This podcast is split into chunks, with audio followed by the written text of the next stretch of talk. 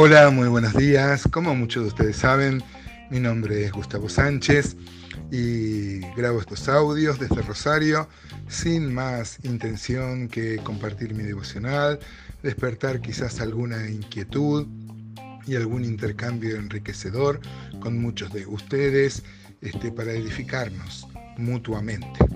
Hoy llegamos al capítulo 3, ya con este capítulo se va a cerrar el libro de Habacuc, que en varias veces hemos dicho es uno de los profetas mal llamados menores, porque solo han escrito menos, pero su vida ha sido como la de los otros profetas que son llamados mayores. Y es una, es una distinción que es arbitraria, porque, claro, unos escribieron más, nada más este, y otros escribieron menos. Este último capítulo del libro de Habacuc eh, se basa en la oración que va a hacer Habacuc en base a las respuestas. Según que vivimos en el capítulo 2, los, los que Dios este, eh, había planeado y se va a ejecutar sobre el pueblo, que también Dios lo había usado para disciplinar a su propio pueblo.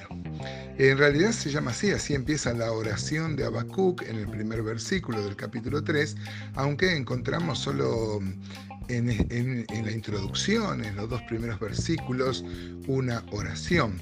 Pero luego este, hay como el tema principal, eh, todo este capítulo es como una oda, como, mm, como un raconto de la historia eh, de Israel para justamente fortalecer la fe y parece tener las características de un salmo porque así también dice este, o da a entender esto, la presencia de ese Selah que vimos tanto en los salmos, que era como una pausa, ¿no es cierto?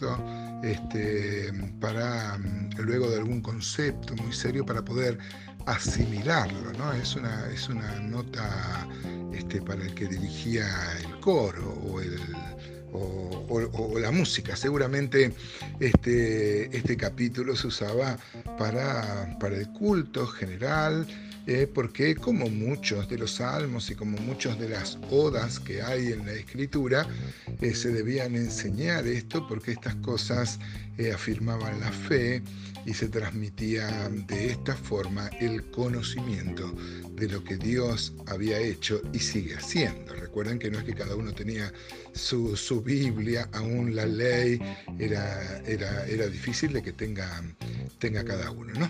hay varias odas así, por ejemplo, Deuteronomio 33, este, Moisés bendice a las doce tribus de Israel este, y dice así, esta es la bendición con la cual eh, bendijo Moisés, varón de Dios, a los hijos de Israel antes que muriese.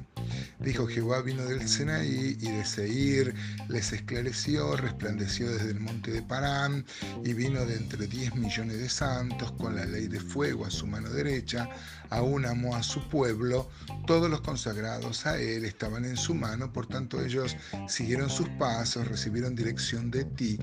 Cuando Moisés nos ordenó una ley como heredad en la congregación de Jacob y fue rey en Jesurum, que es uno de los nombres que tiene Israel, un nombre cariñoso, ¿no? Parece que significa justo, pero es uno de los nombres con los que mm, este, Dios llama a Israel. Dice entonces el 5 de Deuteronomio 33, cuando, y fue rey en Jesurum, cuando se congregaron los jefes del pueblo con las tribus de Israel. Bueno, y podríamos citar varias de las odas que hay en la escritura, como el Salmo 77, por ejemplo, eh, que hemos visto ya cuando vimos los este, salmos. Así que es, un, es una oda, un raconto, este, y bueno, que es precedido por una introducción, dice así Habacuc 3.1, oración de Habacuc, oración del profeta Habacuc sobre Sigionot este, decíamos que era una oración este, como lo expresa el versículo 2 nomás, porque luego es un raconto, un raconto de historias eh, para, para afirmar la fe. Este, por ejemplo, como se contaba también la, este, eh, las hazañas que hay en la épica del Antiguo Testamento. Uno puede ver Segunda Crónicas 20, yo sugiero que lo lean, no tenemos tiempo acá en tan pocos minutos para ver, pero cuenta cómo Josafat, por ejemplo, va, va a vencer a los, a los enemigos poniendo los músicos delante, me imagino la cara de sorpresa de los levitas y alabando a Dios, dice la Biblia que ellos se mataron entre ellos, ellos solo tuvieron que ir a juntar los despojos. Así que este, el pueblo debía ser aleccionado en esto, volver a recordar luego de la cautividad que Dios seguía siendo un Dios que les amaba y que iba a ir al frente. Por eso este, dice Habacuc 3.2, oh Jehová, he oído tu palabra y temí, oh Jehová, aviva tu obra en medio de los tiempos, en medio de los tiempos hazla conocer, en la ira acuérdate de la misericordia. Mire qué clara que la tenía Habacuc cómo él le va mm, él le va a decir esto a Dios. Mire qué linda oración, ¿no? Jehová, he oído tu palabra, todo el capítulo 2, y temí. Yo no sé, hermano, acá tenemos una aplicación, he oído tu palabra y temí. Muchas veces nosotros nos hemos vuelto catadores de mensajes, ¿no?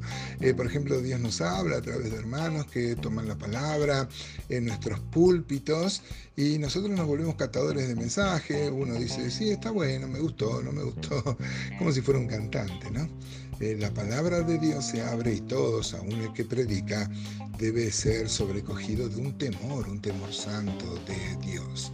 Ahora dice acá, oh Jehová, aviva tu obra en medio de los, de los tiempos. Antes me olvidé citar que en el versículo 1 sobre Sigionot es una, como ya vimos en uno de los salmos, ahora no lo recuerdo cuál, eh, me parece que era el Salmo 7, puede ser, bueno, pero decía sobre Sigionot que es como una oda triste, un canto mm, este, justamente ese Sigionot es un tipo de música de alabanza para, para que se, usaba en el culto. ¿no? Acá, mire qué linda oración, dice, oh Jehová, aviva tu obra en medio de los tiempos. Nosotros tenemos una canción, solemos cantar y podemos hacer nuestra esta oración, ¿no? Oh Dios, aviva tu obra en medio de los tiempos. Pero esto es reconocer, hermanos, que la obra está muerta, porque si uno le pide a Dios que reavive, que infunda vida, es porque también es un reconocimiento, como Habacuc decía, este, en medio de los tiempos, de los tiempos calamitosos. El pueblo venía de la disciplina eh, que Dios había hecho con la cautividad. Varias veces hemos citado la gravedad de esto, ¿no? Y Dios este, pone esto en el corazón de Habacuc. Habacuc dice, aviva tu obra en medio de los tiempos. Hermanos, nosotros también podemos hacer nuestra esta oración y en esta mañana pedir al Señor que avive su obra. Dice una cosa maravillosa, que la obra es de Él, aviva tu obra. Y dice que obra, o sea que Dios es quien dirige la obra. Hoy cuántas cosas que dice este versículo. Por lo pronto, hermanos, dos versículos que introducen este capítulo y que podemos hacer nuestra esta oración y pedirle a Dios, como le pidió a Habacuc, que avive su obra. Hoy vivimos tiempos también calamitosos y podemos hacer nuestras estas palabras de pedirle a Dios una gloria.